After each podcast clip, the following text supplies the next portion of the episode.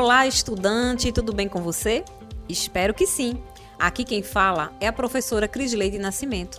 Estarei com você na disciplina de Saúde e Segurança na Agroindústria durante três semanas. E nesta primeira competência, você vai entender o setor agrícola e o quanto ele é importante para o nosso país. Assim como é necessário o cuidado e a atenção com os que fazem parte deste setor. Está preparado? Então vamos lá. Conforme apresentado em nosso e-book, a CIPATR, que é a Comissão Interna de Prevenção de Acidentes e de Assédio do Trabalho Rural, essa nomenclatura é novíssima, tá? Entrando em vigor no dia 20 de março de 2023. Então, a CIPATR, ela desenvolve funções muito importantes dentro do setor produtivo. E para que a mesma seja instituída, é necessário que ocorra um processo eleitoral. Então, já aqui no e-book falamos bastante no termo processo eleitoral, para a formação da CIPA-TR, o que você acha de conhecer um pouco sobre este assunto e como se dá esta forma de escolha dos representantes dos empregados? Vamos lá, então? Pois bem, é, a eleição, tá? É, ela é desenvolvida, tá? É, a partir da formação de um novo mandato da CIPA-TR. E ela deverá ser convocada pelo empregador, pelo menos 60 dias antes do encerramento do mandato anterior. O início do processo eleitoral ele precisa ser comunicado ao sindicato da categoria profissional através do envio do edital de convocação. E este envio ele pode ser realizado por meio eletrônico em até cinco dias após a divulgação do edital. Então, o coordenador da CIPATR ele deve constituir, dentre os seus membros, tá, a comissão que será responsável pela organização e o acompanhamento do processo eleitoral.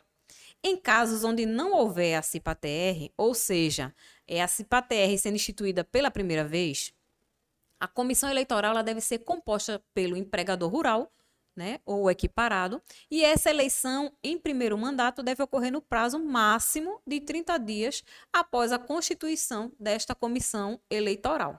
Então, para que a eleição ocorra dentro da legalidade, deverão ser seguidas algumas condições, e dentre elas podemos destacar a publicação e divulgação de edital, tá? Ele deve ser realizado em local de fácil acesso e visualização, sendo opcional a divulgação por meio eletrônico. Porque tem que ser um local de fácil acesso e visualização, para contemplar todos os trabalhadores que tenham interesse em se inscrever. E o período mínimo para inscrição é de 15 dias, havendo liberdade de inscrição para todos os trabalhadores do estabelecimento, independentemente do setor ou local de trabalho, com fornecimento do comprovante e garantindo a permanência no emprego para todos os inscritos até a eleição. Então, se meu trabalhador ele se candidata a um membro da CIPA-TR, o empregador deve garantir a sua permanência no emprego até a eleição. A realização da eleição ela deve ser feita em dia normal de trabalho, respeitando os horários de turnos, para que assim seja permitida a participação da maioria dos empregados. E o voto, ele é secreto, tendo apuração em horário normal de trabalho, sendo acompanhado por representantes tanto do empregador quanto dos empregados. A organização da eleição, ela é por meio de um processo que garanta tanto a segurança do sistema quanto a confidencialidade e a precisão do registro dos votos.